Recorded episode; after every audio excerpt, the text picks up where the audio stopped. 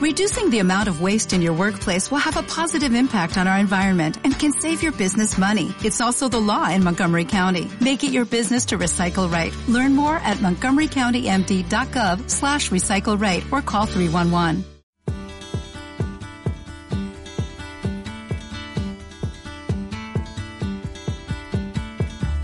Bienvenida a Lidérate, la comunidad de mujeres que emprenden y aprenden. Este es un podcast para emprendedoras, donde charlamos, compartimos y aprendemos junto a mujeres que nos inspiran a sacar nuestra mejor versión. Con Sonia Escribano y Esther Ruiz. Hola a todas y bienvenidas a un nuevo episodio del podcast de Lidérate. Soy Sonia Escribano y junto a mi compañera Esther Ruiz tratamos temas relevantes e interesantes para la mujer emprendedora. Hoy hablamos de liderazgo, mentalidad y motivación, habilidades imprescindibles que debemos manejar y que nos permitirán diferenciarnos, no solo de la competencia, sino también para posicionarnos. Una buena líder motiva y se automotiva, y para ello es fundamental profundizar y descubrir lo que nos mueve de verdad, eso que nos impide tirar la toalla, retomar nuestra hoja de ruta y recordar hacia dónde vamos y cuál es nuestra meta. Hoy trabajamos todos estos conceptos y muchos más junto a un invitado que nos ayudará a conocer las claves para reconducir el camino cuando más lo necesitemos. Hola Esther, ¿con quién estamos hoy? Buenos días Sonia y buenos días a todas. Bueno, pues él es conferencista, lleva 500 conferencias a sus espaldas en más de 20 países. Es consultor estratégico y nos ha hecho disfrutar con libros como Haz que suceda, el pequeño libro de la motivación y Smile, actitud positiva para parejas radiantes. Adicto al rock and roll, entre los mis temas de los que vamos a hablar con él, porque es experto en casi todo, vamos a tratar la motivación, eje central del mundo del emprendedor, mucho más ahora en este año loco que nos ha tocado vivir. Él dice que, hay que actuar con mayor responsabilidad, integridad y coraje. ¿No te parece el mejor mantra del mundo, Sonia? Me parece fantástico. Pues nada, sin enrollarme más, bienvenido al podcast Rubén Turienzo. Qué placer tenerte con nosotras. Bienvenido. El placer es absolutamente mío. Gracias a vosotras dos y gracias a todas las que escuchando este podcast quieren llegar a sus objetivos, a sus resultados y sentirse mejor por dentro y por fuera. Bueno, he tenido que hacer una presentación muy breve porque el currículum es inmenso. O sea, tenía un folio y podría haber escrito un cuaderno entero. Tienes premios, conferencias en todo el mundo. Pero bueno, había que poner un poquito de foco. Así que lo primero es saber cómo decides emprender y cómo te lanzas a, esta aventura, ¿no? Después de haber trabajado en compañías como Disney, Ikea, Mafre, Repsol, ¿cómo llega tu momento? Pues mira, eh, yo empecé a emprender por huevos, por huevos, pero no por huevos, no por el huevos que, tenéis ahora mismo en la cabeza. Ese huevos es con H y con V. Con huevos sin H y con B, que también lo recoge la RAE, huevos es necesidad. Es cuando algo tenemos mucha necesidad. Así que yo empecé a emprender por huevos, porque realmente tenía la necesidad de emprender. Yo vengo de una familia humilde, una familia de trabajo. Eh, yo soy de Carabanchel, un barrio que adoro, amo, eh, pero el Carabanchel de los 80 era un barrio complicado. Somos los tres de Carabanchel. que lo sepas. Acabamos de descubrirlo. Pues sí, pues, pues bueno, pues Carabanchel pues es un barrio maravilloso y en los 80 pues era un barrio maravilloso pero complicado. Vosotras, vosotras lo sabéis, tenía era un barrio pues en el que había, había violencia, había suciedad, había, había mucha droga, mucha por droga. Mm. Eh, mucha gente se quedó por el camino y lógicamente teníamos eh, los últimos estertores de una cárcel en mitad de un barrio. Que esto también, pues todo lo que mueve, pues era complicado, ¿no? Y mi familia, pues mi madre fregaba escaleras, mi padre tenía tres trabajos y éramos tres hermanos en ese barrio. O sea, es decir, una familia casi, casi típica de ese barrio. Yo no considero que sea eh, nada especial ni... Eh, hay gente que se dedica a dar conferencias contando cosas similares a esta y yo decía, y yo siempre que esto es mi familia, que esto era lo normal allí, no, no, éramos, no éramos... Así que Claro, cuando tú ves a tu, a tu familia, yo, yo siempre digo que mi casa era una casa de rodilleras preventivas. O sea, te ponían las rodilleras antes de que te rompiesen los pantalones porque los pantalones tenían que durarte. O sea, es así. Entonces, cuando tú ves a tu familia pasarlo mal, no, puedo decir que pasásemos hambre nunca ni nada por el estilo, pero eran, eran familias que se tenían que esforzar todos los meses. Y mi madre ha tenido que hacer auténticas creatividades para, salir adelante, ¿no? Entonces, eh, cuando pasa eso, tú tienes una situación que en el barrio se daba mucho, que eras o el hijo de lo que era tu padre, eh, pues el del taller, de repente, pues tú eres el del taller también, el de la panadería, pues eras de la panadería, o intentabas buscar la vida. Y los trabajos que solían llegar al barrio no eran ni buenos ni muy bien remunerados. Y mm, yo con 17 años, bueno, con 16 años empecé a trabajar de lo que me iba saliendo, pues socorrista, eh, jardinero ayudando a mi padre y cosas así. Y, a los 17 más o menos, 16 y medio más o menos, empecé a trabajar en la Riviera repartiendo tarjetas. Y, eh, estaba en la puerta y yo decía, claro, con 16 años no te dejaban entrar en la Riviera, pero repartir tarjetas fuera sí. Claro, y entonces, bueno, pues algún dinerillo sacaba, pero yo rápidamente me di cuenta que dije, oye, los que viven bien son los que están dentro de la Riviera, no los que estamos fuera. Los que están dentro que ellos allí en esa época se llamaban relaciones públicas, o sea, eh, luego en relaciones públicas pasó todo, ya el que daba tarjetas también era relaciones, pero ¿qué va? Relaciones era el que estaba adentro tratando a la gente, cuidándoles y tal. Que era el que se llevaba además propinas de la gente. Y como yo no podía porque no tenía edad, eh, en la Riviera hicieron una. Yo me enteré que las, barras de la Riviera se alquilaban. Bueno, para el que no sea de Madrid, la Riviera es una sala mítica de Madrid, es una discoteca que lleva toda la vida y, alquilaban barras y yo con 17 años abrí mi primera barra. Así que abrí una barra, de ahí monté un par de garitos en la calle Fátima. Ah, Después de ahí, pues sí, sí. Después de ahí me empecé a montar alguno en la Plaza de Toros de Leganés, alguno en Fuenlabrada y, y a los 21 años, a los, sí, a los 21 años tenía tres bares de copas y, dos discotecas. Así que me creía el rey de la noche, creía que era, vamos, que creía que ya está, ya, ya lo tenía todo. Ya... Así que, eh, bueno, yo había estudiado Historia del Arte, en esa época estaba estudiando Historia del Arte, terminé la carrera. Eh, estudié Historia del Arte porque era una carrera que me permitía seguir trabajando de noche. Y, y entonces, pues, pues tenía entre dos, eh, Derecho y Historia del Arte, y honestamente me fui a una biblioteca, miré los libros de Derecho como eran, miré los libros de Historia del Arte y me gustaron más los de Historia del Arte. Aquí me quedo. tal cual. Lógicamente no he trabajado nunca de ello, o sea, nunca jamás. Y es una carrera que a día de hoy me hubiese gustado volver a repetirla, porque en su día no la aproveché como la tendría que, o sea, la cantidad de cultura que de verdad ganas con una carrera así es impresionante. O sea, es, vamos, es la hostia. Yo en mi espinita. Siempre he dicho que el día que tenga tiempo, en algún momento de mi vida, cuando mi vida sea más tranquila, que estudiaré historia del arte, porque también estuve a punto de estudiarla. A mí esto me empieza a preocupar porque soy la tercera pata que también eh, adora la historia del arte y de hecho me quedé con la espina. Aquí veo yo muchas coincidencias hoy de Carabanchel historia del arte. No sé, empieza a asustarme. Totalmente, totalmente. Y pues mira, pues fíjate, mm, no, creáis que, está, o sea, que esto es muy raro y es que, claro, eh, los que somos de barrios, más bien hacemos mucho más aprecio de la belleza. Nosotros valoramos mucho más las cosas bonitas, las cosas bellas. Para nosotros, la, iglesia de Carabanchel, eh, que es una iglesia más, pero eso nos parecía bonito y, lo cuidábamos y lo protegíamos. ¿no? Eh, entonces, la gente que conocemos la escasez, valoramos más cuando vemos esa parte en sí de, pues eso, de la belleza, de, las cosas cuidadas, del trabajo, del esfuerzo. Valoramos mucho más lo que vamos consiguiendo.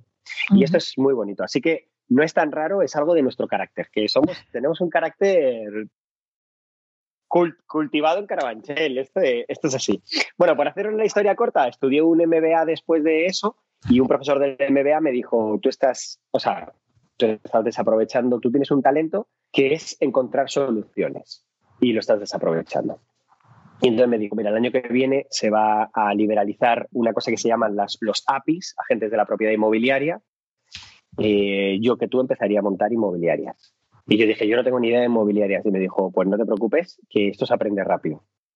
Me dio dos libros y yo me vine a Madrid, cerré los bares de copas, monté inmobiliarias eh, monté inmobiliarias financieras, etcétera, y en ese, en ese proceso en el que yo tenía las inmobiliarias, eh, de haber trabajado en la noche, una persona que trabajaba en Osborne, eh, Osborne se había quedado con la distribución de Red Bull en España y, y, estaba siendo un fracaso. O sea, estaba, no eran capaces de introducir Red Bull porque intentaban hacerlo de la manera normal, es decir, los bares y tal, lo que ellos estaban acostumbrados, pero claro, la gente no conocía la marca.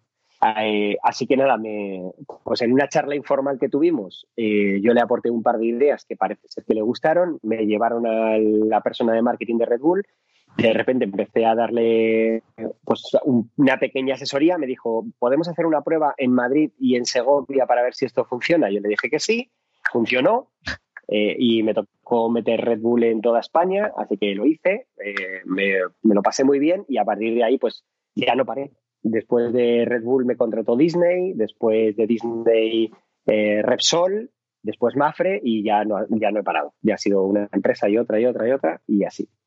Así que poco a poco, lógicamente, eh, pues todo lo que eran mis negocios propios se fueron transformando solo en mi empresa de consultoría estratégica y, y a eso me llevo dedicando 17 años, creo. Es tremendo las vueltas que puede dar la vida. Y has dicho. totalmente. Totalmente. O sea, además eres el claro ejemplo, ¿no? De cómo poco a poco has ido como subiendo peldaños, los has vuelto a bajar, los has vuelto a subir al doble. ¿Sabes lo que te sabes? Es un ejemplo muy, muy claro de que tú lo que tenías claro, has dicho una cosa que a mí me ha tocado, no sé si a Esther también, cuando has dicho lo de cuando ibas en un barrio obrero, ¿no? Como era Carabanchel, eh, o, continúas la trayectoria de lo que has visto y has aprendido, o eso te da la fuerza para querer salir de lo que estás viendo y viviendo y querer destacar de otra manera o hacer otro tipo de cosas totalmente distintas a lo que pudo hacer tu padre, tu abuelo, o sea, algo totalmente distinto. Y al decir eso es verdad que a mí me ha removido porque me he sentido como muy identificada. Y, y me ha parecido muy interesante. No sé si Esther también ha sentido ahí esa, un poco esta sensación de, de querer salir, ¿no? Es, buenísimo. Totalmente. A mí la historia me ha gustado mucho porque además es como una historia un poco loca, porque al principio empezaste en la noche y ya has terminado como consultor estratégico. Pero sí que creo que hay algo en toda esa historia que tú además eh, lo tienes en conferencias y habla mucho de ello, que es el tema de la motivación. O sea, la motivación a ser mejor, la motivación a crecer, la motivación a continuar. Entonces, por ejemplo, para ti, ¿qué es clave a la hora de encontrar la motivación para seguir adelante con nuestro proyecto o para querer ser mejores en futuro? Plantear nuevos retos, etcétera. Pues mira, yo, eh, eh, bueno, lógicamente luego, esa, la parte laboral, me, me he dejado muchos, porque claro, he contado la parte de cómo llegué hasta donde estoy contando la parte de los éxitos, pero lógicamente en el camino ha habido muchos tropezones. Claro. Hmm. yo aquí, a, a todas las que nos estén escuchando, eh, de verdad, si hay un tropiezo, no pasa nada. Los tropiezos sirven para ir más rápido. Tú sabes este momento en el que te tropiezas y das un, par de pasos más rápidos, pues eso es para tropezarnos, ¿no? Para, Parece que nos vamos a caer, pero si los aprovechamos, de verdad que adelantamos. Y claro, yo he sido, o sea, hay que pensar que yo he trabajado de, no sé, de mil cosas. Yo he sido chofer, eh, he sido chofer de políticos, he sido carpintero, he sido jardinero, he sido socorrista, eh, no sé, o sea, he sido muchas cosas en el camino porque había, había acciones que me funcionaban y había otras que no funcionaban tanto. Entonces, eh, lo que sí que es cierto es que yo siempre he tenido dos motivaciones claras, ¿no? Yo recuerdo que, fíjate, de estos libros que te obligaban a leer en, nuestra época del cole o del instituto, que uno de ellos era eh, Historia de una escalera, y yo recuerdo que ese libro me golpeó muchísimo. Y en el libro realmente hablaba de un, pues, de un bloque de vecinos, eh, de un barrio similar al nuestro, y en el que unos chicos, o sea, te cuenta toda la historia de cómo unos chicos, eh, pues hacen planes en el futuro, ¿no? Y cómo no quieren ser como sus padres. Y cómo cuando van pasando los años, esos chicos se acaban transformando en sus padres, ¿no? Y acaban pues eh, renegando de la vida y justificando absolutamente todo y castigándose y castigando al que ha progresado y, yo lo veía como algo bastante duro. O sea, yo, yo recuerdo que yo era un chaval y me golpeó muchísimo esa novela y dije, joder, yo no quiero esto para mí. O sea, yo, yo quiero otra vida, yo quiero sentirme orgulloso, yo no quiero resignarme. Entonces, eh, en paralelo a la parte profesional, lógicamente he investigado mucho porque a día de hoy tengo 12 libros publicados. Algunos de ellos no tenía ni idea antes de publicar el libro. Tuve que investigar bien sobre, sobre la materia. ¿no? Pero lo que sí que hay es como un, un hilo común entre en los 12 libros o, en, o, dos hilos. Uno sería la motivación y el otro es eh, la consecución de objetivos, es decir, el, cómo conseguimos que las cosas sucedan, ¿no? Por eso el libro se llama que sucedan. Y respecto a la motivación, yo creo que, y esta es una opinión personal, o sea, cada uno tiene que buscar la suya, pero yo, yo considero que hay tres elementos que de verdad mueven eh, al mundo. El primero es el dinero. Y el gran problema que tenemos es que no, no lo ponemos encima de la mesa lo primero. Pero la mayoría de la gente haría cosas insos, vamos, inimaginables por dinero. Y la mayoría de la gente hace cosas inimaginables por dinero. Es decir, hay gente que a día de hoy tiene vidas, y disculpad que sea así de claro, pero tiene vidas de mierda porque solo por mantener su sueldo. Hay personas que tienen relaciones de mierda solo porque dependen emocionalmente o económicamente, perdón, de, su pareja. O sea, el dinero es uno de esos grandes elementos, grandes motores que deberíamos tenerle como algo positivo, como algo a trabajar. No confundir eh, la parte de, ser una persona ambiciosa, ser una persona que desea conseguir eh, más, con ser una persona, por ejemplo, avariciosa. Son dos palabras que se parecen mucho, pero no tienen nada que ver. Es decir, nosotros eh, queremos crecer, somos ambiciosos, no somos codiciosos, ¿vale? El segundo motivador es la libertad. Queremos tener libertad, deseamos tener libertad. Yo personalmente, por ejemplo, es el que más me mueve a día de hoy. Yo, por, suerte, tengo la fortuna de que el mercado me ha tratado bien, entonces la parte del dinero eh, la tengo más o menos satisfecha. Y el, segundo motivador que más me mueve, que más me inspira, que más me potencia es la libertad. Yo me gusta tener libertad, me gusta tener mis horarios. Por ejemplo, yo soy feliz despertándome todos los días sin despertador. O sea, el día que me despierto con un despertador es porque tengo una, una sesión o algo así, ¿no? Pero si no, pues ese tipo de detalles son eh, cosas que yo valoro. Y eso también es un gran motivador, la búsqueda de esa libertad. Y la tercera sería la parte del propósito. Y aquí cada uno tiene lo suyo. Y aquí es donde vamos un poco a remangarnos y a entrar un poco, porque dentro del propósito hay gente que el propósito es el amor, entonces le gusta amar, pero también hay mucha gente que lo único que busca es ser amado, ser amada. Hay gente que todo lo que hace en la vida es para que la quieran, ¿no? Eh, este tipo de, lógicamente, como todo, todo es válido. Nada, nada es criticable. Por ejemplo, uno de los mayores motivadores que existe es la venganza. Y, y en sí no es malo. O sea, si, te, si te lleva a conseguir hitos en tu vida, no es malo. Lo malo es cuando convertimos ese motivador de propósito, lo transformamos en algo que va contra alguien. Entonces sí, entonces sí es malo, ¿no? Pero, eh, no sé, a, mí me gustaría preguntaros, e, en general así, ¿cuál creéis que es vuestro motivador de propósito? O sea, ¿cuál decís, mira, pues yo creo que hago las cosas por esto? Para mí, en mi caso, creo que sobre todo es la superación. O sea, es lo que me, creo que es lo que más me mueve, me reconforta muchísimo y creo que ese es, además es, es ahora que nos comenta Esther, pero además este tema nos parecía muy interesante. Ahora te, te, queríamos hacer unas preguntas sobre el tema de reconocer las motivaciones, ¿vale? Que no a todo el mundo le resulta fácil y a veces solamente nos centramos en que la motivación es el dinero, como tú bien has dicho. Claro. Y, y podría ser incluso la motivación llevada a un extremo eh, como un elemento tóxico incluso, ¿vale? Entonces, sí que queríamos ahora que nos puedas indicar cómo poder reconocerlas, más allá de que nosotras compartamos, ¿vale? A lo mejor las personas que nos estén escuchando están viviendo una situación complicada por la crisis, tú eres experto, ¿no? En, también en, en, salir de crisis y demás y en tirar para adelante. Entonces sabemos que la motivación es algo que no puede faltar nunca y sí que nos gustaría más allá de cómo poder motivarnos, cómo reconocerlas, que no es tarea sencilla. Pero por favor, que Esther nos cuente primero qué es lo que ella la motiva y la impulsa ahí a tope. Vale. A mí me motiva la superación, en eso sí que estoy con Sonia, pero también creo que es mi motivación y mi trampa, porque nunca es suficiente para mí. O sea, yo me da igual lo que consiga, me da igual lo que haga, que siempre quiero más. De hecho, es que ha llegado un momento que soy súper consciente de que no disfruto el momento. Estamos de acuerdo. yo emprendí hace poquito y si a Esther de hace dos años la dices que un jueves va a estar tomándose un café con Rubén Turienzo y charlando sobre motivación, se muere porque dice, pero si tú eres periodista, trabajas en un trabajo que no te gusta, ¿dónde vas?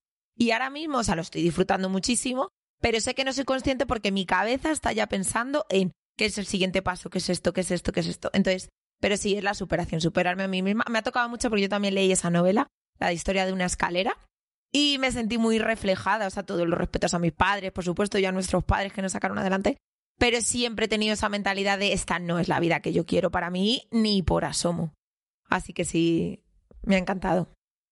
Y bueno, vamos a hablar un poquito de lo de motivación que te ha comentado Sonia.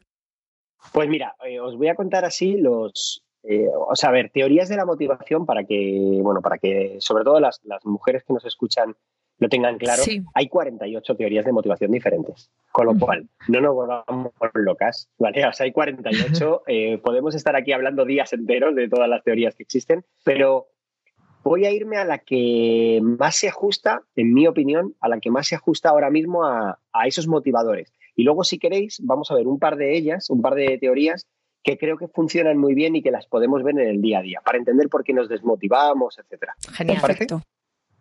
Vale, pues mira, cuando hablamos de los grandes motivadores, de estos de propósito, lo que decíamos, inicialmente hay como dos grandes, ¿no? Está el del dinero y el de la libertad, que esos son inamovibles. Todo, nos movemos en esos círculos. Tenemos que imaginar como tres grandes, como cuando estábamos en el cole y hacíamos los famosos conjuntos, ¿no? Estos, ¿no? pues como hay, los tres están unidos. Está el del dinero, está el de la libertad y está el del propósito. Y el del propósito puede ser una de estas seis cosas. Atención. Vamos Primer propósito, la seguridad. Cuando nosotros nos movemos por estar seguros, por estar tranquilos, por estar en paz, por no tener problemas, por... Eh, estas, estas personas se les identifica bastante bien porque suelen ser personas que no premian o no valoran demasiado el cambio. Es decir, son, eh, son personas que desean que las cosas se, que las cosas permanezcan como están, ¿vale? Este, esta gente es la seguridad. Y el problema de la seguridad es que nosotros muchas veces cedemos libertad o dinero a cambio de la seguridad. Así es. Esto es, lo, negativo. Lo positivo es que la seguridad, las personas que trabajan en la seguridad, lo que tienen es mucha estabilidad, tienen, suelen llegar a, una, a un equilibrio bastante antes, tienen un, como una paz. En el fondo es una paz por muchas veces por ignorancia, porque no salen de esa famosa zona de confort, pero a ellos les da igual, al final ellos están tranquilos. Con lo, por lo tanto, si consiguen esa seguridad, no suelen desmotivarse mucho, porque no se cuestionan otras cosas. Sí, están felices. El segundo, sí. Dime, dime, dime, sí, sí. No, que viven felices y ya está como en un mundo muy, muy estable y sin grandes cambios. Es aquello de funcionario o entró en una empresa y se jubiló en ella. Exacto, exacto, tal cual. Vale, el segundo sería la variedad, que es todo lo contrario. Es la gente que necesita estar haciendo cosas nuevas todo el tiempo, que se aburre con una facilidad tremenda. son personas que tienen que estar eh, todo el tiempo pensando en el ¿y si, o sea, ¿y si hago esto ahora? ¿Y si hago esto otro? ¿Y si, o sea, por ejemplo, ya tienen algo, ya, ya han conseguido algo. Por ejemplo, tu caso que decías, ¿no? No lo disfruto. Bueno, pues no lo disfruto tiene mucho que ver con esto. Es la motivación de la variedad. Necesito cosas nuevas. Y ya lo que consigo ya no le doy tanto valor, porque es como, vale, esto ya lo he conseguido. El gran problema de los que necesitan variedad es que funcionan, o sea, ven la vida o la gestionan casi como si fuesen checks, ¿no? O sea, es decir, como un hecho, ¿vale?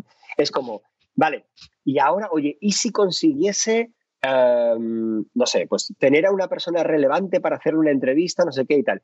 Y hay un esfuerzo detrás y hay lo consigues y es como, ah, vale, check. En vez de celebrarlo, es como, vale, ya lo, ya lo tengo. nos están describiendo, nos están describiendo a unos sí, Lo malo es que yo soy así hasta en el ámbito privado, o sea, que eso es horrible también. No, pero es, que es así. De hecho, Ayer justamente eh, estuve charlando un rato con, con Javier Divaro, que le conoces seguro, y hablábamos justamente de esto, de cómo lo que a lo mejor esto lo veo desde fuera, ¿no? Como las cosas que vamos consiguiendo, que voy consiguiendo a nivel personal, las veo desde fuera y diría, jolín, ¿no? Admiraría a esa persona, pero cuando tú eres la que lo vas consiguiendo y vas haciendo estos check, ¿no? Es como, bueno, mm, pues tampoco ha sido para tanto. Venga, siguiente cosa, venga, siguiente cosa. Y es que lo estás describiendo tan perfecto que, porque no nos podéis ver, pero nos estamos las dos aquí partiendo de la risa sin que se vea. Continúa, Rubén.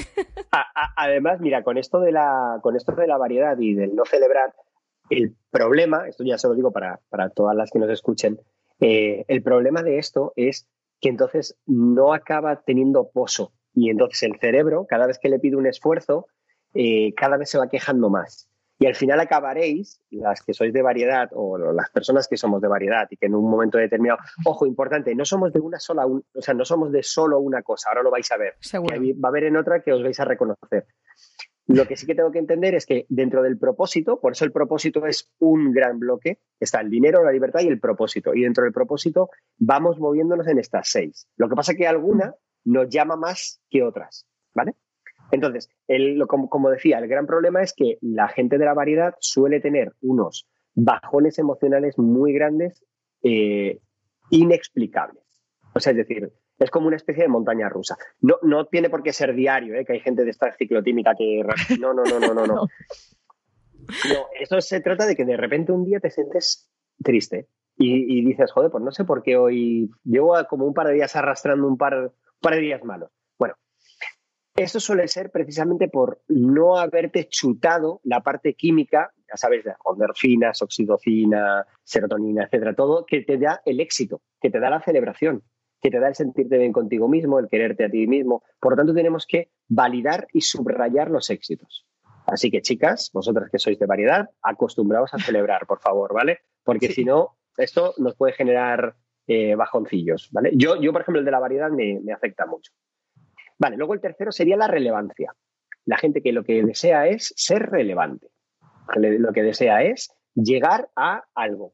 tiene que ver también con la cuota de poder, tiene que ver también con, em, con el ser importante, con el ser reconocido. ¿vale?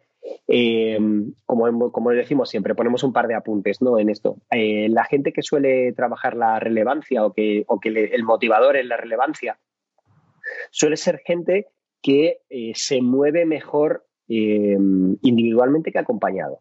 esa gente, aunque realmente todos los estudios dicen que lo ideal es crear un pequeño grupo, de ahí hay una, ley que a mí me hace mucha gracia, que es la ley de Peter. La ley de Peter dice que eh, según vas ascendiendo en las organizaciones, hay más posibilidad de encontrar gente mediocre en los puestos. Y esto es porque muchas veces se asciende a una persona que es buena en una labor pero no es buena liderando, no es buena dirigiendo al equipo. Eh, siempre se pone este ejemplo porque es el que, el que utilizó el tipo que creó la ley de Peter, que dice, pues imagínate que alguien limpia y limpia de manera maravillosa. Y entonces, como limpia de manera maravillosa y lo lleva limpiando mucho tiempo, un día hace falta nombrar a el nuevo director o directora de limpieza. Y entonces, claro, a esta persona que limpia tan bien, la, la nombras directora de limpieza. Claro, ¿qué pasa?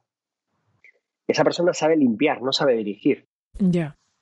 Pero eso va a más. Pasan los años, esta persona en su equipo no ha tenido grandes problemas, eh, como es un rango bajo, cada vez que ha habido alguien que generaba problemas, incluso por su forma de liderar, la echaba, se cargaba esa persona del equipo, y entonces esa persona va consolidando su liderazgo. Y en un momento determinado la empresa eh, se jubila el responsable de servicios externos de la compañía. Entonces dicen, dentro de los servicios externos que nosotros tenemos, ¿quiénes de las personas sí de confianza? Y dicen, no, pues esta persona que estaba en limpieza, joder, qué maravilloso y tal. Y de repente esa persona la vuelven a ascender. Esa persona lo único que sabía hacer era limpiar bien. No sabía. Entonces, esa es la ley de Peter. Te dice que cuando vamos creciendo, muchas veces encontramos más posibilidades de mediocres que en la parte baja de la, digamos, de la jerarquía de una empresa. Bueno, pues esto, esto pasa mucho con los de... Ah, bueno, y Peter, la segunda variable te decía que la unión de un grupo de mediocres es mayor, es decir, puede más que el talento individual. Total, sí. Es decir, un grupo de mediocres que se unen, que se juntan, que comparten, que hablan, que hacen grupo, da igual el talento que tú tengas, que esos te van a pasar por encima. Sí. Claro, ¿qué pasa? Aquí están los dos elementos. La gente que quiere la relevancia normalmente suele intentarlo de manera individual hasta cierta edad, ¿no? Suele ser gente que no tiene muchos amigos eh, de la parte de la infancia y es porque se les quedan atrás, se les quedan pequeños. Entonces ellos necesitan como crecer, crecer, crecer, crecer. Pero crecer eso, crecer solo con la visión puesta en el quiero ser famoso, quiero ser importante, quiero ser relevante. Piensan mucho en el legado. La parte mala es esta. La parte mala es que normalmente suelen ser muy desprendidos de las relaciones y muy utilitaristas. La parte buena es que piensan mucho en lo que de verdad les va a hacer relevantes y por lo tanto suelen dedicarse mucho a prepararse, a formarse, a, ser de verdad buenos, ¿vale? Es decir, realmente esta es la parte buena que si no podría parecer que, que un motivador es negativo, pero un motivador ninguno ni es ni bueno ni malo, ¿vale? El cuarto, el amor y la conexión, lo decíamos antes, el amor y la conexión, el sentir amados, el sentirnos queridos, el sentir que generamos conexiones con otras personas. Eh, esto es, es uno de los que la gente dice que es el, amor es lo que mueve el mundo y todo esto, y, pero realmente es porque el amor a veces oculta otras cosas. Es decir, disimulamos de amor lo que es seguridad, por ejemplo. La gente que da amor a alguien solo por obtener seguridad. O, o disimulamos con amor la parte de la relevancia. Yo te trato bien porque tú tienes un podcast que escuchan miles de personas y entonces yo quiero que en tu podcast me entrevistes. ¿Vale? Pero no es amor. Realmente lo que estoy moviendo es la relevancia. ¿Vale? El amor es cuando es desinteresado, cuando es realmente el famoso dar sin recibir nada a cambio, pero sobre todo se suele dar más en la parte recíproca, es decir, en el sentirse amado. Yo quiero ser una persona amada. No es tanto yo amar a otros, sino yo quiero sentirme que, a mí me aman, que, yo soy una persona importante y que me aman, ¿vale? Con, o sea, la conexión, se, llama amor y conexión, la conexión es esa misma, ¿vale? El, el, sentir que somos importantes para la gente. El quinto tendría que ver con el desarrollo, con el crecimiento, con el estar todo el tiempo pensando que somos mejores que nuestro yo de hace un año o de hace dos años. Esta gente o este motivador es un motivador que nos hace estar exhaustos, porque estamos todo el tiempo creciendo, todo el tiempo aprendiendo, todo el tiempo creando, todo el tiempo... Vale, es fantástico, porque lógicamente es cierto que, por ejemplo, yo sí, con, con todo el respeto que les tengo un cariño brutal, pero yo miro a mis amigos del barrio y claro, mis amigos del barrio y yo a día de hoy no tenemos nada que ver. Yo les veo de vez en cuando, nos tomamos una cerveza, nos reímos, pero no tengo nada que ver con ellos. Y hemos salido de la misma familia, o de las mismas familias, y hemos salido del mismo lugar y no tenemos nada que ver, ¿no? ¿Eso por qué es? Porque para mí, por ejemplo, este del desarrollo golpea mucho. O sea, en mí este motivador del desarrollo es muy fuerte. Entonces, claro, es cierto, te mueves mucho, eh, trabajas mucho. Este también suele ir muy de la mano del de la variedad y este eh, te refuerza el problema que os decía antes. El problema de los que somos de desarrollo, por supuesto, lo bueno, no hace falta decirlo, lo bueno es que de verdad somos mejores, mejores en el sentido de, que crecemos más. Sí, sí, te entendemos, sí. eso es, crecemos más, nos evolucionamos. Trabajamos más. esa parte. Exacto. Y, además, ojo, eh, ampliamos nuestra, nuestra percepción del mundo. Y somos eh, críticos también, ¿eh? O sea, somos críticos y como tú bien dices, o sea, existe esa comparativa de hacer esa valoración, esa evaluación de dónde estoy, dónde estaba, ¿vale? O sea, y eso mm, está muy bien, pero también acabas de decir una cosa que es que eh, la persona que se centra, ¿no? O sea, que tiene ese tipo de motivación también, está exhausta. Y es que. Claro, porque aquí es donde va la parte negativa de este, de este motivador. Y es que nunca es suficiente. Los que nos movemos por desarrollo no sabemos parar. Entonces, como no sabemos parar, nunca es suficiente. Claro. Si además, como es vuestro caso, unimos desarrollo y variedad, el problema es que no solo no es suficiente, sino que además no lo estoy valorando, lo que tengo. Y entonces, claro, acabo agotada y acabo en, a las puertas de la frustración constante, del, hostia, qué mal, pues esto debería haber hecho no sé qué. Eso es lo que hay que protegerse. Ya os digo, no, es malo, sencillamente. No, para nada. ¿vale? Eh, mm. Yo lo conozco, sé lo que me motiva y ahora lo que tengo que poner es un poco de foco, decir, vale, tengo que equilibrar hacia el otro lado, ¿vale? Sí. Por último, el sexto, la contribución. La contribución tiene que ver con el dar a otros, el, dejar un legado en el mundo, eh, pues esto, ¿no? Hay gente que se desvive, no, sabe muy bien por qué.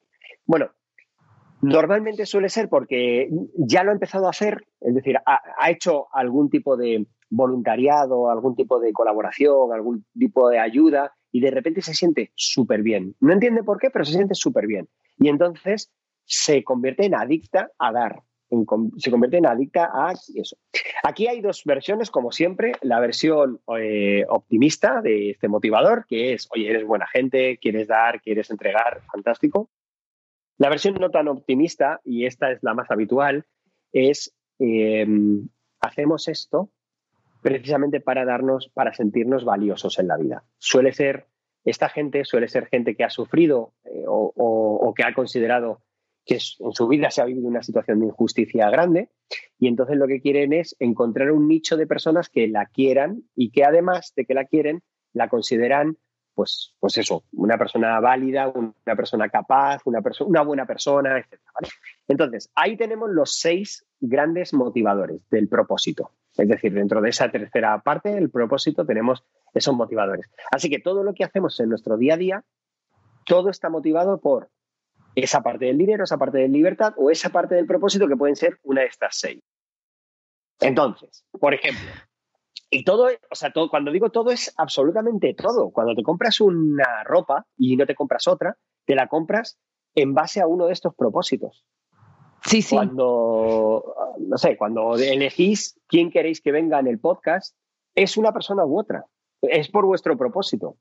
Entonces, al final, la parte buena que tiene esto es eso, primero observarnos. Decíais, oye, ¿cómo nos localizamos? Primero nos observamos. Y segundo, hacemos un, ejercicio muy sencillo que es, ok, inicialmente la gente siempre cuando le pones este tipo de cosas delante, normalmente se suele puntuar o suele querer verse en los que ellos consideran que son más positivos. Y entonces dicen, ah, yo soy de este, que es el positivo, ¿no? Pero hay que ser realista, ¿no? vale engañarse.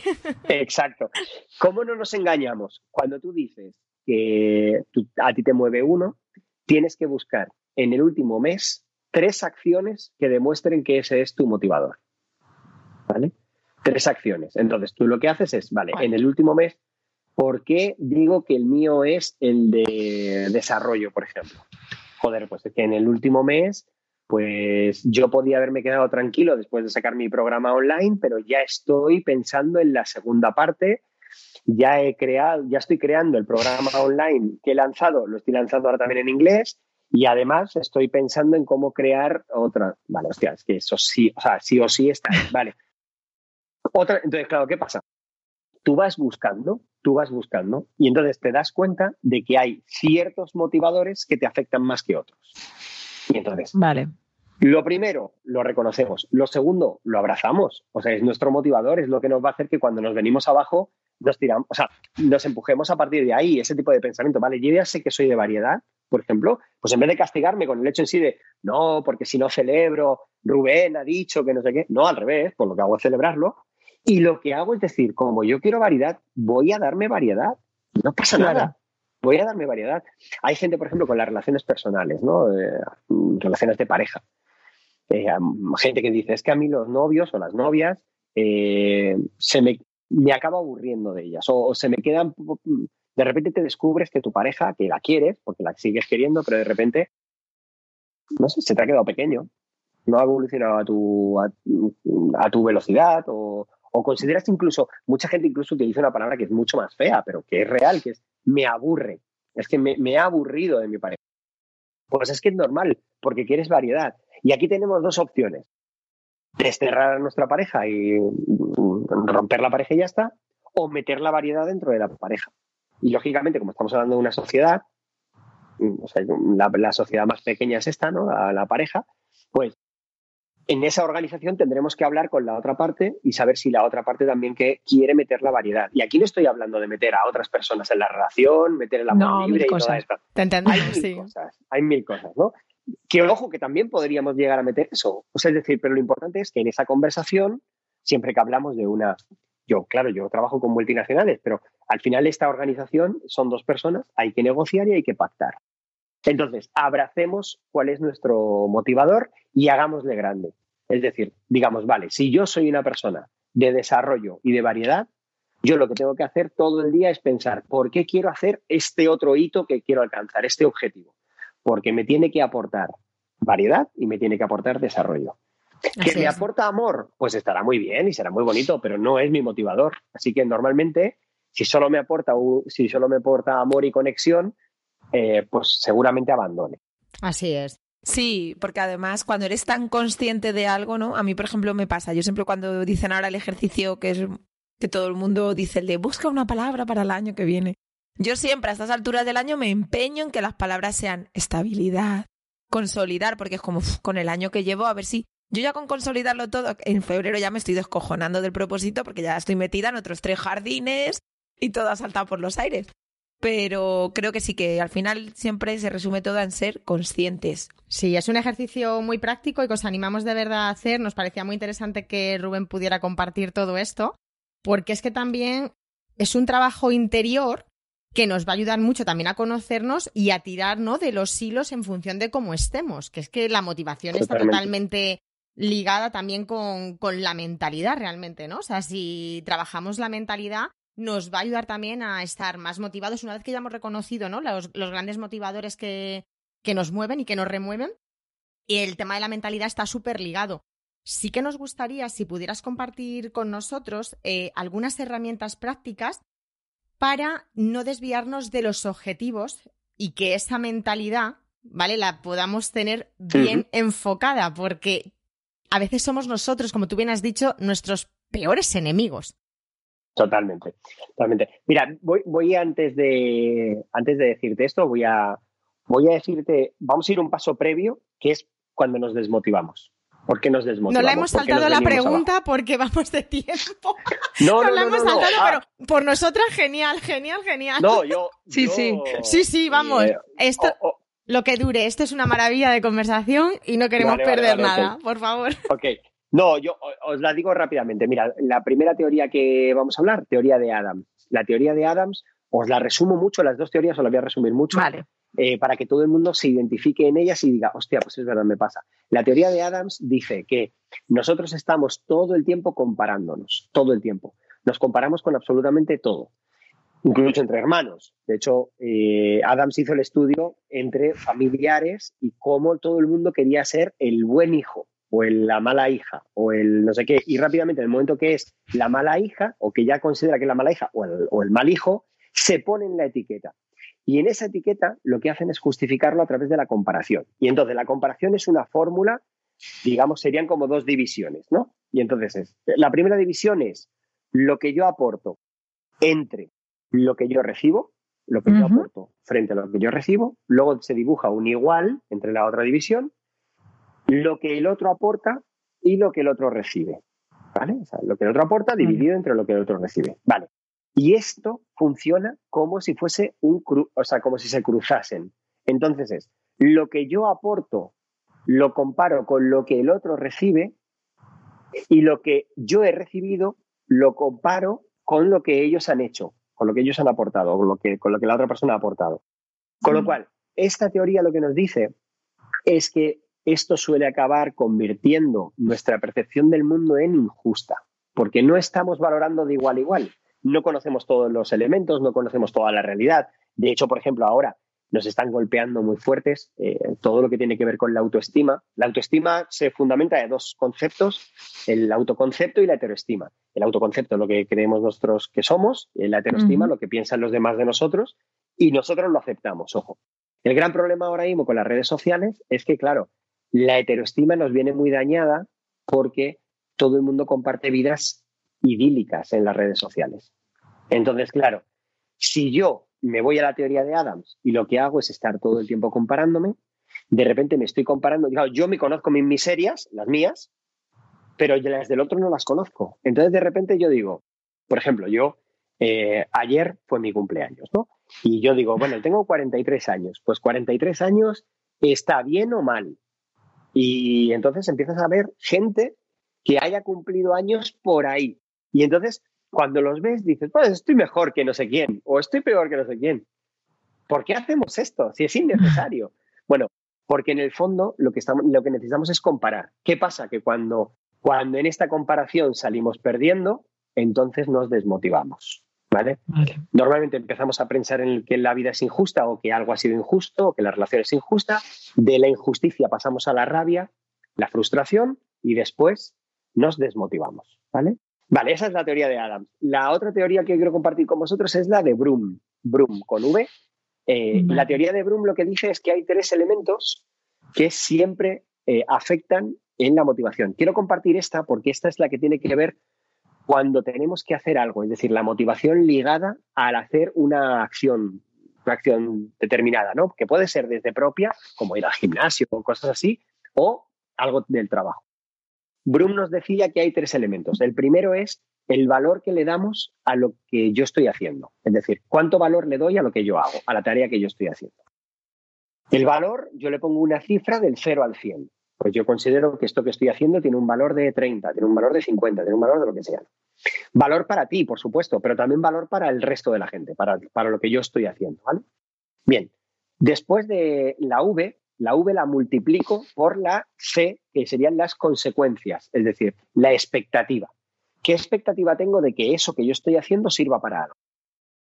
Entonces yo aquí pues digo, pues mira, pues es que esto que estoy haciendo va a ser, por ejemplo, pues, pues mira, si ahora mismo miramos esta, este podcast, ¿no? yo digo, vale, el valor de lo que yo sé tiene, o sea, perdón, lo que yo sé tiene valor, sí. Eh, ¿Puedo aportar contenido? Sí. Entonces lo pongo en una escala del 0 al 100. Y yo imaginaos que digo, pues 63. Pues vale, pues 63. Luego la expectativa. La expectativa es, vale, oye, ¿esto le va a ayudar a la gente? ¿Esto le va a ayudar a la gente? Y yo digo, joder, yo espero que sí. Es, esto, es, es un espero que sí, porque la gente que escuche esto primero se va a entender más, va a entender más este tipo de conceptos que siempre se pasan por encima de, venga, hay que estar motivado. Y se confunde el estar motivado con tener energía, pero es que no tiene nada que ver. estar motivado es tener un motivo para pasar a la acción. sí, que cierto. Vale, ahora de repente lo, lo, vale. Ok, con lo cual la expectativa, vale, del 0 al 100, pues imaginaos que yo digo, vale, pues una, un 70, por ejemplo. Vale. Pero el tercer elemento es la institución, se llama. La institución es si yo considero que, en este caso, vosotras, con vuestro podcast, vais a cumplir con la capacidad que yo tengo de la expectativa. Es decir, ¿este podcast lo va a escuchar alguien o no lo va a escuchar nadie? Ya. En el momento que yo considere que el trabajo que yo estoy haciendo, la institución no está a la altura, no está al nivel, en esa valoración de 0 a 100, como también es una multiplicación, si yo os pusiese un 0, mi motivación cae hasta 0. ¿Vale? vale. Y claro, una motivación de cero es no me apetece hacerlo. ¿Por qué? Porque mi empresa no va a cumplir, porque mi pareja no va a cumplir, porque mis amigos no van a estar a la altura. Porque ese es el tercer, el tercer elemento. Tú puedes valorar mucho. Pero ojo, porque siempre solemos decir que la desmotivación llega por este tercer elemento, pero puede llegar por el primero. La gente que considera que no tiene nada que aportar. La gente que considera que no vale nada lo que hace. Que, no, que por supuesto que es un error y que es horrible pensar así y que toda persona que nos está escuchando que piense que no tiene nada para ofrecer, para que se hagan eh, una idea sencilla. Yo, por ejemplo, por, por mi estilo de vida y por mis prioridades, yo lo que más valoro es la libertad, pero también es mi tiempo. Mm, yo no cocino especialmente bien, y de repente, oye, pues yo tengo aquí una vecina maravillosa, una señora mayor, viuda, que considera que su vida ya no tiene nada que aportar y a mí eh, yo la pago para que me cocine. Ya, pues es extraordinario, porque me está, me está ayudando, a, o sea, me, da vida esa mujer. Claro. Pues esa mujer, da igual las veces que yo la felicite, da igual que yo las veces que la agradezca, incluso que la pague por ello, ella todavía se, se dice, yo sí, yo no tengo nada que. No se da valor, claro. Claro, entonces, cuidado con esto porque todos tenemos algo. Lo que tenemos que pensar es qué tengo yo de sobra que otras personas necesitan. Y aquí de verdad que vamos a encontrar mundos. Así que esas dos fórmulas yo las quería compartir para que la gente entienda por qué le dan esos bajones. Y te lo agradecemos, te lo agradecemos mucho porque además es algo que vemos em, como una característica común muy habitual, ¿vale? Entre algunas emprendedoras en la comunidad y son frases muy típicas y muy repetidas. Lo de es que yo no sé qué puedo aportar, no sé en qué, no sé cómo, no tengo valor, o sea, es ese tipo de frases. Entonces, la verdad que mira, que no lo íbamos a saltar por el tema del tiempo y has hecho genial en sacar el tema, porque creo de verdad que va a ayudar mucho entre lo de los grandes motivadores, identificarlos y ver esta parte, porque eso nos pasa muchas veces a todos, ¿no? O sea, puedes estar ahí en la cumbre feliz, estás súper motivado y de repente, ¡fiu! algo ha pasado que aquello ha desaparecido, esa motivación. Además, hmm. a mí me encanta la reflexión que hacen, ¿no? De diferenciar la motivación de la energía, porque muchas veces pensamos que es lo mismo y no, perdona, o sea, yo puedo tener mi motivación súper clara, pero es que hay días que lo siento mucho, pero me quedaría metida en la cama con el nórdico tapado y que el mundo se parase o que hiciera lo que le diera la gana, que yo no quiero salir, ¿no? Que es un poco también lo que la gente piensa, en plan de la motivación es todos los días, te levantas contento, lleno de energía, con ganas de hacer mil cosas. No, no, es algo diferente porque luego lo otro pues todo el mundo tiene días buenos y días malos. Así es. Y entonces y aparte que hay que, hay que perdón, perdón, no, decía que hay que abrazar también los días malos, es decir, por supuesto, eh, hacernos un camping allí y montar nuestra tienda de campaña y quedarnos allá a vivir. No, no. Pero oye, yo tengo un día flojo y tengo que entender, oye, ¿por qué tengo un día flojo hoy? ¿Sabes? O sea, decir, ¿qué me hace sentirme ahora mismo? Porque muchas veces, fijaos, es que el problema es que no nos escuchamos demasiado. Porque muchos días esa flojera viene después de una resaca emocional muy alta. Claro, el día anterior, imagínate, o la mañana anterior hemos tenido un día o un momento súper bueno y hemos tenido un chute de todos los químicos de nuestro cerebro que nos han chutado. Y nosotros que venimos de un barrio que por desgracia sufrió la droga, pues es exactamente lo mismo. Nosotros veíamos a los junkies cuando estaban con el mono y eran complicados en ese momento. Pues nuestro cerebro nos hace lo mismo. Cuando el cerebro te ha drogado con oxitocina o con endorfinas y todo es fantástico, cuando te pega el bajón de las endorfinas, de repente tú lo que sientes es que estás decaído o decaída. Sí, y tú dices, totalmente. Es que hoy no me encuentro bien. Dices, coño, no te encuentras bien porque estás de resaca de ayer. Esto para mí es, revelador, ¿eh? Es revelador. porque me ha pasado muchas veces eso que dices de el típico día, Polín, es que te ha cundido un montón, has hecho esto, has conseguido tal cosa, o genial. Y al día siguiente dices, pero ¿cómo podía estar ayer como estaba y hoy no sé ni quién soy, a ver si me entiendes, O sea, no sé cómo pude sacar esa fuerza. Creo que no, de hecho con Esther lo hemos comentado alguna vez que cuando has hecho una cosa, ¿no? Con algún logro, que por cierto, Esther, cuando pase la pandemia tendremos que celebrar más, porque celebramos poco según Rubén, es así. Entonces, eh, cuando nos pasa eso, yo a veces que le digo, creo que no voy a ser capaz otra vez de hacer eso. No sé si, yo creo que esto es muy común, ¿no? Porque es como, lo has hecho tan bien, ¿vale? Lo pongo entre comillas, has conseguido algo que lo veías como inalcanzable o has tenido un día de la leche de productivo que dices, es que creo que no voy a volver a ser capaz, pero porque ese día no tienes fuerzas, nada más que, como dice Esther, para arroparte con el nórdico, pero bueno, que nunca nos lo podemos permitir. Pero es verdad que hay que escucharnos y saber por qué nos pasa eso. No, y conocernos, porque por ejemplo, lo que estabais hablando, eh, nosotros nos pasaba cuando hacíamos los presenciales de Lidérate, era una mañana súper, porque venía eh, pues por ejemplo, tú podrías haber venido tú, das una charla, estamos con todas, nos tomamos un café, y luego casi todas se querían quedar a comer y ya nos quedábamos a comer con ellas. Y yo llegaba a las 4 de la tarde al parking que iba dando brincos, o sea, iba súper activa. Era montarme en el coche, empezar a conducir hacia mi casa. Bueno, entraba en casa, que iba arrastrando ya los pies hacia el sofá porque no podía con mi vida.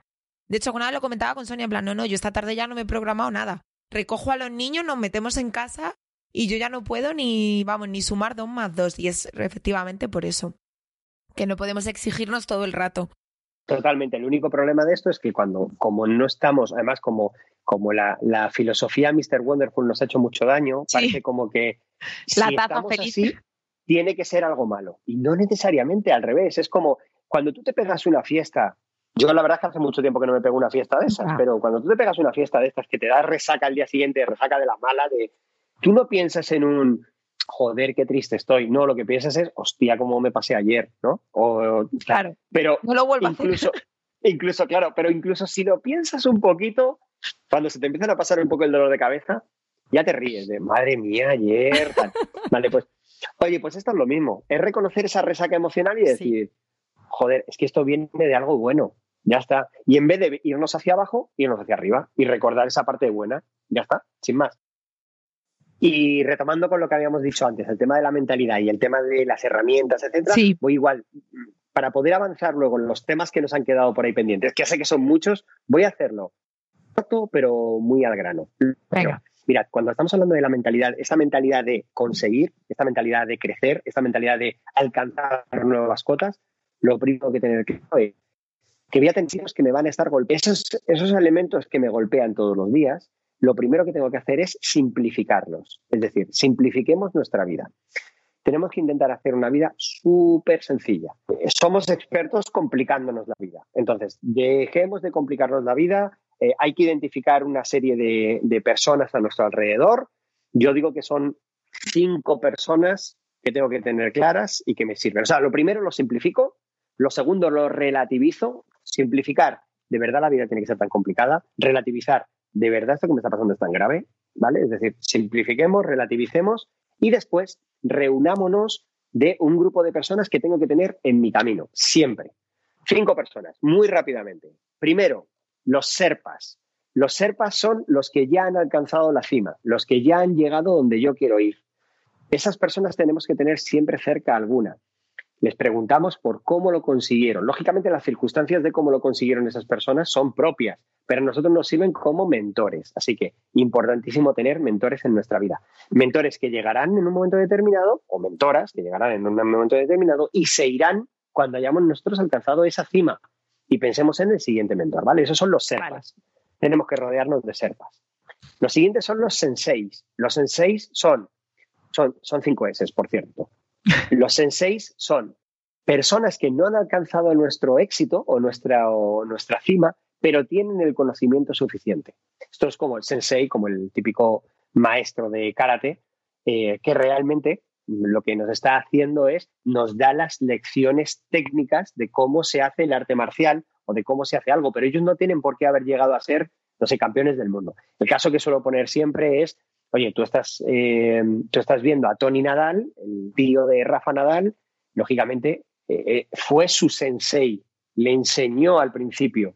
Claro, ¿qué pasa? Nunca ha ganado, vamos, ni una décima parte de lo que ha ganado Rafa, ¿no? Entonces, los senseis también tenemos que tenerlos cerca, ellos nos ayudan, nos ayudan a aprender. El tercer elemento es el sponsor. El sponsor es el que no ha llegado nunca a nuestro objetivo, no conoce ni siquiera cómo llegar al objetivo, pero tiene los recursos suficientes que nosotros necesitamos.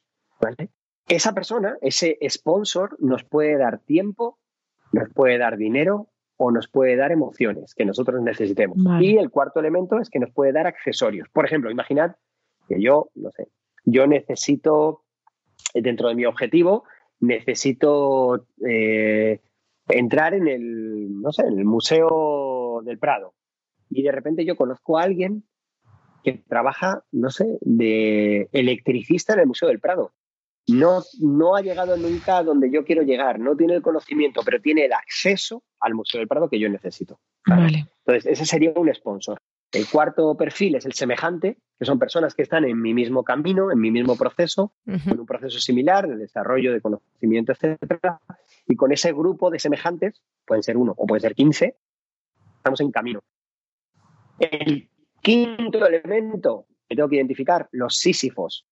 Los, sísifos son las típicas amigas o amigos que tenemos que nos llaman solo para contarnos sus penas o, o que están siempre tienen algo de lo que quejarse. O, sea, es decir, el Sísifo siempre nos quita. Lo, contrario a que nos da el sponsor. El Sísifo nos quita o tiempo, o energía, o motivación. Las dos cosas. O, todo. identificamos a los sísifos y les aislamos. Sé que esta parte es difícil, pero la calidad, de verdad, la calidad de vida que se obtiene y la calidad de nuestra mentalidad que se obtiene cuando aislamos o incluso eliminamos a los sísifos de nuestra vida es brutal. Sí, sí. Así que una pequeña tarea para todas las mujeres que nos están escuchando es, primero, que vean esos problemas que tienen, esas ideas que tienen, esas complicaciones que tienen, las intenten simplificar y relativizar. Y aquellos problemas que no sean capaces ni de simplificar ni de relativizar, que busquen o un SERPA para superarlos, alguien que lo haya superado ya, o un Sísifo, alguien que sepa cómo se soluciona, o un sponsor, alguien que le dé los recursos que pueda superarlo, o un semejante, alguien que esté en el mismo proceso para buscar energía, motivación, etcétera, y sobre todo que identifiquen el Sísifo que puede estar quitándoles, robándoles tiempo, energía y motivación y lo saquen de su vida. De su vida, se van fuera, cero las tres. Exacto, exacto. No queremos. Necesitamos personas globo y no personas ancla. Influye muchísimo, ¿eh? Eso estoy totalmente contigo, que a veces hay personas que em, soportan una carga emocional negativa por parte de otras que al final a ellos les consume su propia energía. Así que eso nos parece súper importante que lo menciones y que tomen notas todas. Vale, ok, hemos hablado de mentalidad. Pero sabemos que eh, para conseguir las metas, ¿vale? No solamente vale motivarnos y tener una mentalidad positiva, ¿no? Y haberla trabajado como tú nos has contado, sino también es muy importante definir objetivos, ¿vale?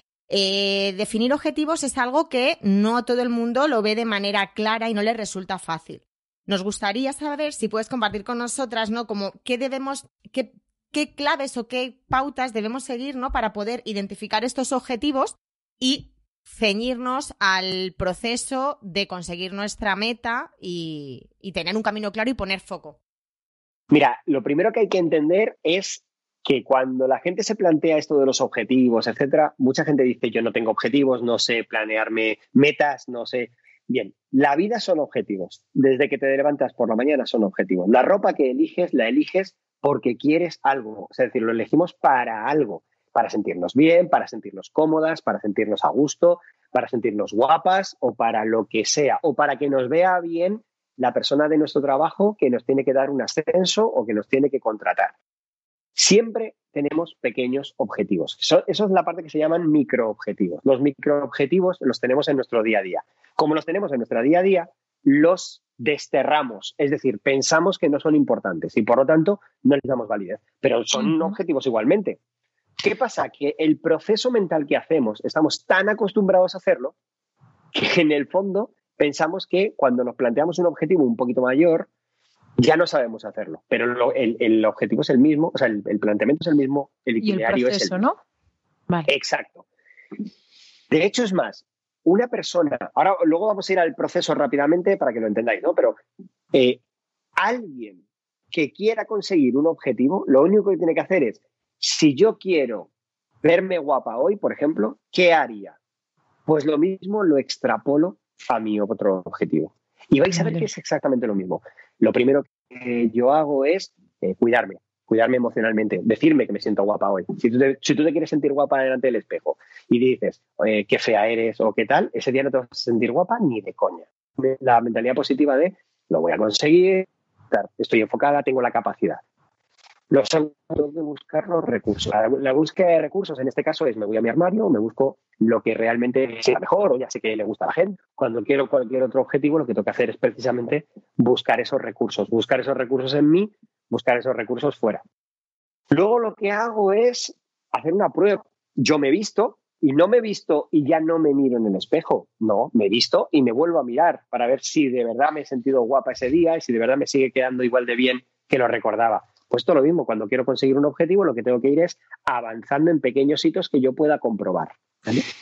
Después, de, después de eso, lógicamente, son los detalles, los matices. Pues ya, pues no sé, pues eh, los, los, retoques en el peinado o incluso en el maquillaje o incluso en los accesorios que tú te pones para ese día sentirte más guapa.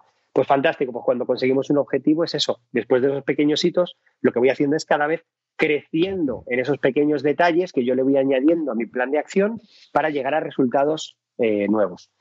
Y luego, por última, por última parte, el seguimiento. Es decir, yo al final, pese a haber hecho todo eso, yo ya me he visto guapa, etcétera, voy al ascensor y como el ascensor tengo un espejo, me vuelvo a mirar y me vuelvo a comprobar, ¿vale? Es decir, me estoy comprobando. Llego, me cojo, no sé, cojo el coche o cojo el autobús o cojo el metro y cuando llego a la empresa en la que yo quiero estar guapa ese día, me vuelvo a mirar al espejo de nuevo. Eso es el seguimiento. Pues cuando yo estoy haciendo un itinerario, el que sea, hago exactamente eso. Perdonad que haya puesto el ejemplo de cómo sentirnos guapas, pero es muy evidente, es muy fácil de ver. Sí, es muy fácil de verlo y es como muy conceptual. Pues nada, muchísimo. Sí, perdona, que te corto.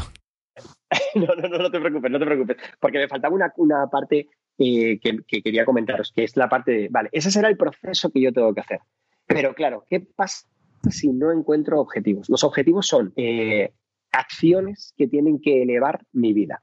Es decir, todo objetivo que yo me plantee no lo tengo que confundir con un hábito que yo quiero introducir o con una rutina nueva. Con un, pues eso, por ejemplo, la gente que dice, eh, quiero ir al gimnasio. Ir al gimnasio no es un objetivo. ¿vale? Aunque nos cueste la vida, ¿eh? pero eso no es un objetivo. El objetivo es lo que quieres conseguir después de ir al gimnasio. Ir al gimnasio es el proceso, no es el objetivo. Vale. Entonces, por ejemplo, en este caso, eh, si alguien se quiere fijar un, objetivo y además sentirse fuerte y motivada para alcanzar ese objetivo, lo que tiene que pensar es cómo va a cambiar, cómo va a cambiar su vida ese objetivo. ¿Qué pasa si ni aún así se le ocurre? Hay, una, hay un truco muy sencillo, ¿vale? Que es el pensar en nosotros dentro de un año y empezar a pensar hacia atrás. ¿Cómo me quiero ver dentro de un año? Entonces pienso en mi yo de dentro de un año y entonces pienso, vale, ¿qué siente la persona, el Rubén de dentro de un año? ¿Qué siente? qué hace el Rubén de dentro de un año, qué ha obtenido el Rubén de dentro de un año, qué le gustaría estar, de dónde le gustaría vivir, de qué le gustaría rodearse el Rubén de dentro de un año. Vale, ya tengo ese. lo ideal, lógicamente, es que pensemos en un Rubén mejor que el Rubén de hoy. Y a partir de ahí empiezo a pensar hacia atrás y empiezo a pensar, vale, ¿qué ha tenido que hacer el Rubén de dentro de un año en los próximos dos meses para llegar hasta ahí? ¿Y qué ha tenido que hacer dentro de seis meses? ¿Y qué ha tenido que hacer dentro de nueve meses? Entonces, ese Rubén de un año lo divido en trimestres. Y de una manera relativamente sencilla acabo de encontrar objetivos a 90 días. Y ya con todo esto que hemos estado viendo, ya hemos visto la mentalidad, ya hemos visto la motivación, ya hemos visto los objetivos, ya hemos visto el proceso. Una clave muy sencillita para no perder el foco. Dos herramientas. La primera, cada noche celebro, bueno, cada noche me hago la pregunta de hoy me he acercado o me he alejado al Rubén de dentro de un año. ¿Me he acercado o me he alejado al Rubén de dentro de un año? Si me he alejado, ¿qué tengo que corregir mañana? Si me he acercado, ¿qué tengo que repetir mañana? Y por las mañanas, esto es la parte ideal, hay gente que lo hace por la mañana y gente que lo hace por las noches, tres hitos que tienes que cumplir al día siguiente para acercarte a ese Rubén del, día, del año siguiente. Y ya con todo esto espero haberos hecho un mapa completo bueno, de todo lo que es increíble. bueno, estamos alucinadas. La verdad que ha sido un placer. Sabíamos que este podcast iba a ser especial y realmente lo está siendo. Así que ahora sí que nos gustaría centrarnos un poquito más en ti y saber qué reto tienes tú para este 2021 que ya se asoma. Pues mira, tengo, tengo varios, eh, porque claro, yo soy una persona de retos y, ya me he acostumbrado a tener varios. Mira, el primero de todos es sacar la segunda edición de, de Power Plan, del programa en Internet digital. Eh, el la primera edición está siendo un éxito y el, y en la segunda, con las correcciones de la primera, pues quiero lanzarlo en enero y quiero que funcione. Pero más allá de eso, quiero sacar también este año Power Plan en inglés y Power Plan eh, o en francés o en italiano. Todavía no lo tengo claro, pero la idea es que Power Plan va a ser un programa que se puede hacer en todos los idiomas que hay. Bueno, lógicamente mayoritarios, ¿no? Pero, voy a intentar eh, poco a poco llegar ahí. De hecho, es más, como en español ya está, eh, la próxima edición ya va a estar también en español, en lenguaje de signos, que también es importante y, bueno, y tenemos que acercarnos a, porque todos los programas, todas las acciones formativas parece que se olvidan que hay gente que tiene necesidades especiales y que tenemos que, tenemos que acceder a ellas. ¿no? Ese es uno. Eh, otro es una cuestión de mi físico. Mi físico, el año pasado perdí 18 kilos y es verdad que en este año, por, todo el estrés, eh, los viajes, etcétera, pues he ganado un poco de peso. No, por supuesto, los 18, pero he ganado un poco de peso y me gustaría retomar la conexión con mi cuerpo. Ese es otro objetivo que para mí es importante. Y por último, voy a, voy a terminar de escribir una colección de siete libros que he empezado a escribir en la pandemia. He escrito ya dos y me gustaría que a lo largo del 2021 escribir los cinco restantes. Bueno, increíble. En el podcast sí que vamos a dejar notas a Power Plan para que la gente pueda entrar en rubenturienzo.com e ir viendo en qué consiste el plan, apuntarse, te pueden seguir en redes sociales para estar al día de todo. Y también dejaremos los libros que ya nosotras hemos leído el día que sucede y nos ha encantado, así que yo ya estoy deseando que saques más libros para no parar de leer y de disfrutar todo lo que el contenido que nos das. Estás escuchando Lidérate, el podcast de las emprendedoras que buscan su mejor versión. Estamos seguras de que, vamos, conseguirás todo lo que te propongas. No tenemos ninguna duda. Y ahora ya sí que pasamos a la segunda parte del podcast, que es una ronda rápida de preguntas. Y bueno, comenzamos esta ronda rápida de preguntas por aclarar, aclarando dos conceptos, ¿vale? Que escuchamos constantemente pero no siempre lo tenemos claro, ¿no? El significado real que tienen ese concepto o esa palabra. Bueno, comenzamos. ¿Qué se entiende por mentalidad estratégica? Mentalidad estratégica es la capacidad que tiene el ser humano de pasar del problema a la solución. Tenemos una alta mentalidad estratégica cuando ese camino del problema a la solución lo acortamos. Tenemos una baja mentalidad estratégica cuando entre el problema y la solución nos inventamos todo un universo para alargar o postergar realmente el pasar de una cosa a otra. Muchas gracias. ¿Y qué es liderar? Otra de los conceptos que utilizamos de manera reiterativa. Pues en mi opinión, liderar es eh, ser capaz de conseguir que una organización o una persona esté en una mejor posición, es decir, alcance una mejor posición después de haber pasado por tus manos, después de haber coincidido contigo. Entonces, para mí eso es liderar, cuando somos capaces de transformar a alguien en algo mejor. Y por supuesto, no existen los eh, líderes eternos. Existen líderes que nos sirven en un momento de nuestro camino.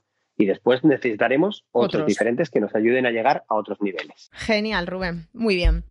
Un libro que quieras recomendarnos que para ti fue transformador y marcó un punto de inflexión en tu vida, aparte del que nos has comentado antes. Pues mira, eh, yo siempre recomiendo este libro porque a la gente le suena raro porque la mayoría de la gente que se dedica a desarrollo profesional o personal acaba dedicando libros eh, que suenan muy bien y que están como muy bien valorados, tipo El hombre en busca del sentido y cosas de este tipo, pero yo no. Yo el libro que recomiendo que todo el mundo lea son dos. Las mil y una noches, que es un libro extraordinario donde se aprende casi todo lo que se veía en el siglo XII, pero que a día de hoy se sigue viendo.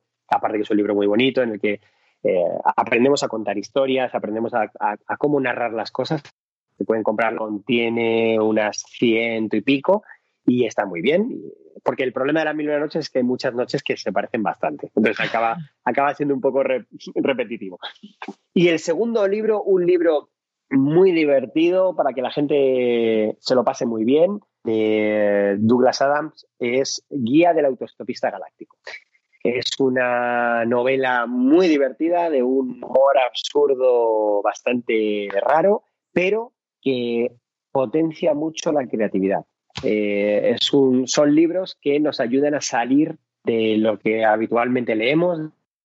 Vamos a irnos a libros creativos, libros que nos hagan pensar de una manera diferente, porque cuanto más diferentes seamos capaces de pensar, más fácil tenemos alcanzar nuestros objetivos. Pues muy interesante, tomamos notas y lo vamos a dejar también en las notas del podcast para que todos lo puedan ver. Y bueno, como hemos hablado un montón de crecimiento, de que no paramos, que no tenemos la mente quieta, ¿Cuál sería tu punto de mejora que vas a abordar en los próximos meses? Ese ámbito que dices, en 2021 va a ser, voy a poner ahí un poquito el foco. Mm, pues mira, mm, el año 2019 yo me pasé fuera de casa 210 días y cogí 78 vuelos.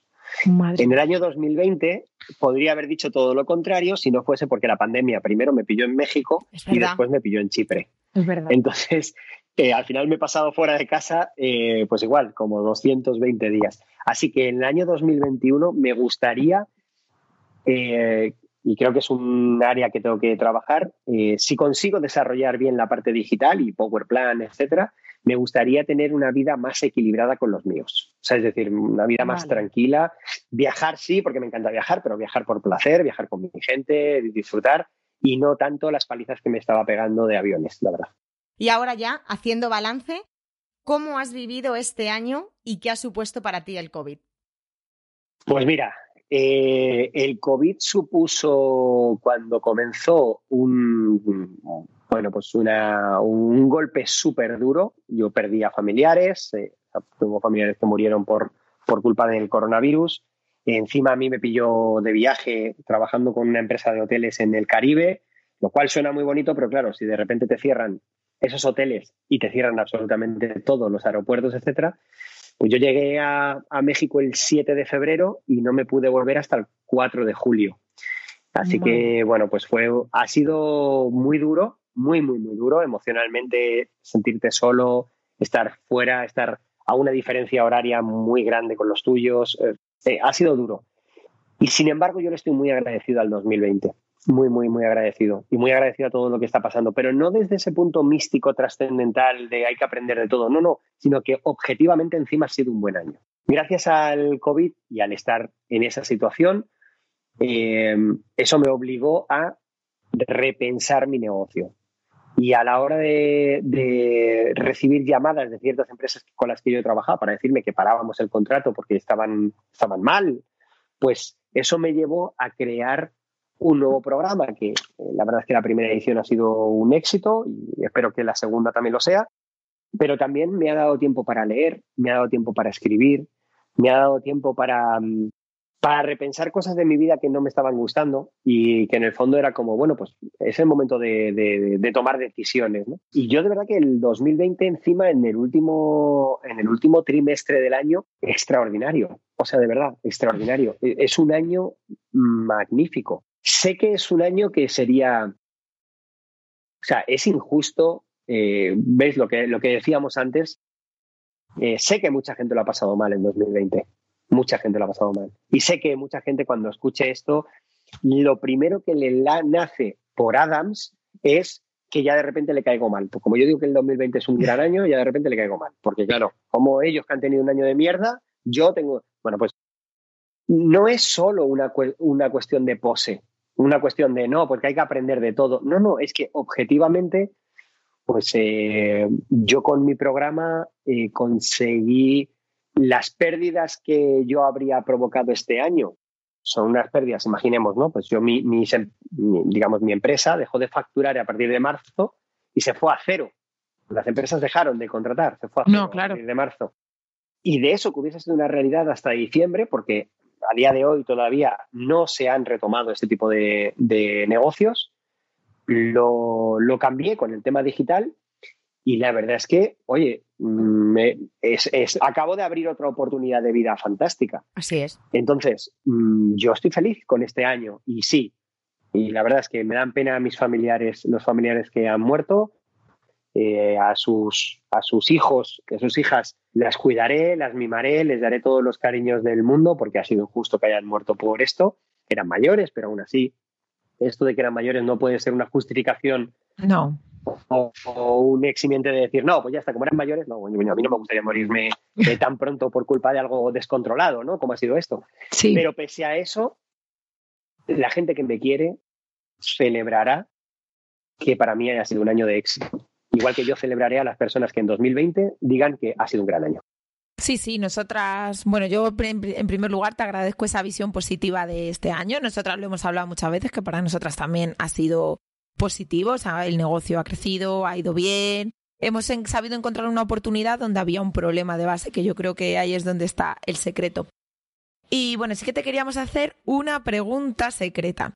La anterior, la anterior persona que hizo la entrevista con nosotros fue Hanna Fernández y ha dejado una pregunta para ti que queremos que respondas.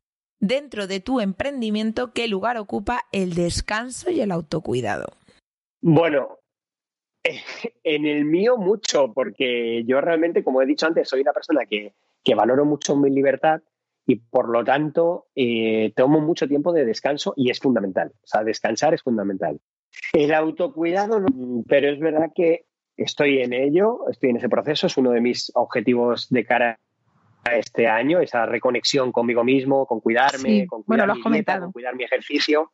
Sí, sí, pero, pero soy consciente, soy consciente de que es esencial y sin embargo yo la he tenido descuidada. ¿eh? O sea, mm, todos tenemos este tipo de, situaciones, ¿no? Porque saberlo no es hacerlo y esto es fundamental. Saberlo no es hacerlo. Y luego, eh, importante, importante que el tema del descanso es eh, fundamental. Mirad, mm, hay un montón de gente que nos machaca con no hay que levantarse a las 5, hay que levantarse a las 4, hay que, que dentro de poco va a ser no vamos a dormir nunca, ¿no? Entonces, relajémonos, descansemos, disfrutemos también e intentemos equilibrar un poco. Dejemos de ser tan tarados de comprar todos los mensajes que nos venden. O sea, justifiquemos, pensemos en nuestro horario vital. Hay gente de siesta. Yo, por ejemplo, soy incapaz de dormir una siesta. Yo tengo que estar realmente cansado para dormirme una siesta. Pues Oye, si tú eres de siesta, échate la siesta, no pasa nada, pero descansa, por Dios, descansa porque al final si no arrastramos la vida. Aprende a escuchar a tu cuerpo y lo que necesitas. Te recomendamos que escuches este podcast que grabamos con Hanna Fernández, que además e-, era sobre todo basado en el descanso, la necesidad de descansar y, de cuidarnos para estar bien. Y por último, ¿qué mensaje de vida dejarías a las niñas de hoy que serán las mujeres del futuro? Pues yo vamos, soy, tengo, creo que tengo la humildad suficiente como para no creer que lo que yo pueda decir pueda afectarlas, pero eh, sí que creo que el mundo está en sus manos, en las suyas. Las nuestras ya es tarde. Entonces, mm, yo estaré a su lado para apoyarlas, para animarlas, para motivarlas y para celebrarlas. Porque yo estoy convencido de que todo lo bueno que nos va a pasar a nosotros en nuestra adultez va a venir de su mano. Así que ánimo, que yo confío en ellas y, y que lo van a conseguir. Bueno, pues un mensaje precioso, Rubén, que nos encanta. Ha sido un placer tenerte con nosotras. Es verdad que creo que hemos batido todos los récords del podcast contigo y yo ya te digo que va a haber segunda parte porque tengo muchísimas ganas de tratar todos los temas que nos han quedado en el tintero. Así que de verdad, de corazón, muchísimas gracias por compartir este ratito con nosotras y por tu generosidad. Nada, gracias a vosotras. Yo, yo, me he sentido genial aquí, o sea que cuando queráis. Sí, eso es lo que más nos ha gustado. Te hemos visto cómodo, te hemos sentido también cómodo. Has compartido cosas personales, ¿no? De puntos de, de tu vida personales. Eh, y ha sido una conversación, la verdad, que muy bonita. Has aportado muchísimo valor y, sobre todo, has dado mmm, muchas herramientas prácticas y mucho conocimiento ¿cómo decir? Eh, una gran base para autoconocernos e identificar todo lo que está en relación con la motivación y la mentalidad. Así que millones, millones de gracias. Y como dice Esther, spoiler, habrá segunda parte porque es, es un tesoro lo que hay dentro de esa cabeza y hay que sacarlo todo. Muchas gracias. Bueno, y ahora ya que has contestado, es tu turno. Déjanos una pregunta para el siguiente entrevistado o entrevistada. Pues yo a esta persona, que seguro que será maravillosa, le preguntaría qué echa de menos y qué va a hacer para eh, tener más cerquita a eso que echa de menos. Vale. Pues nada, tomo nota para hacérselo. Muchísimas gracias.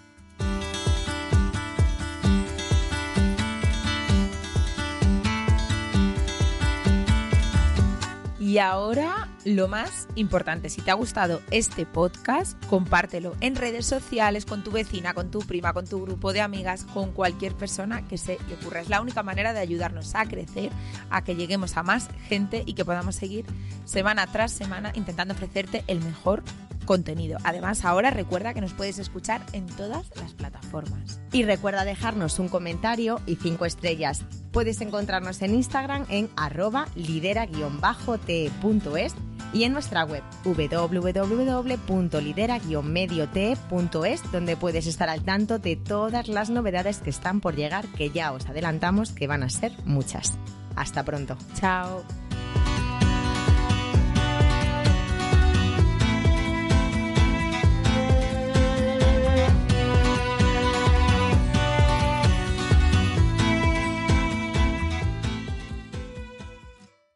When you drive a vehicle so reliable it's backed by a 10-year, 100,000-mile limited warranty, you stop thinking about what you can't do and start doing what you never thought possible. Visit your local Kia dealer today to see what you're capable of in a vehicle that inspires confidence around every corner.